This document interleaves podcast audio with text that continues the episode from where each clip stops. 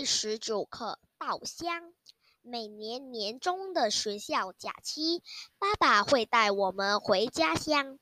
途中，爸爸必定会去探望他的童年玩伴巴浙阿旺。爸爸的家乡是米都牙罗士打，牙罗士打是吉打州的首富，也是马来西亚的稻米之乡。每年的六七月。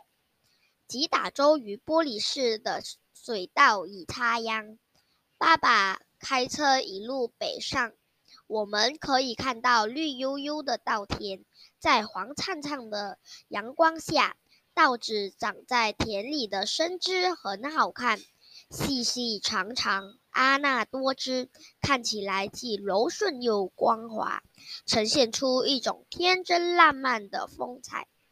田埂的尽头就是巴浙阿旺的马来高脚屋，两个穿着纱笼、裹着头巾、戴着斗笠的稻草人，正站在楼梯处笑盈盈地迎接我们。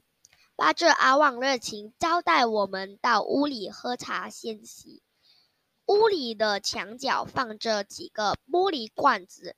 里头有悠悠的气在斗鱼。顺势往上看，幕墙既挂着一只马来风筝，那该是四月早季时农民的休闲活动吧。谢谢大家。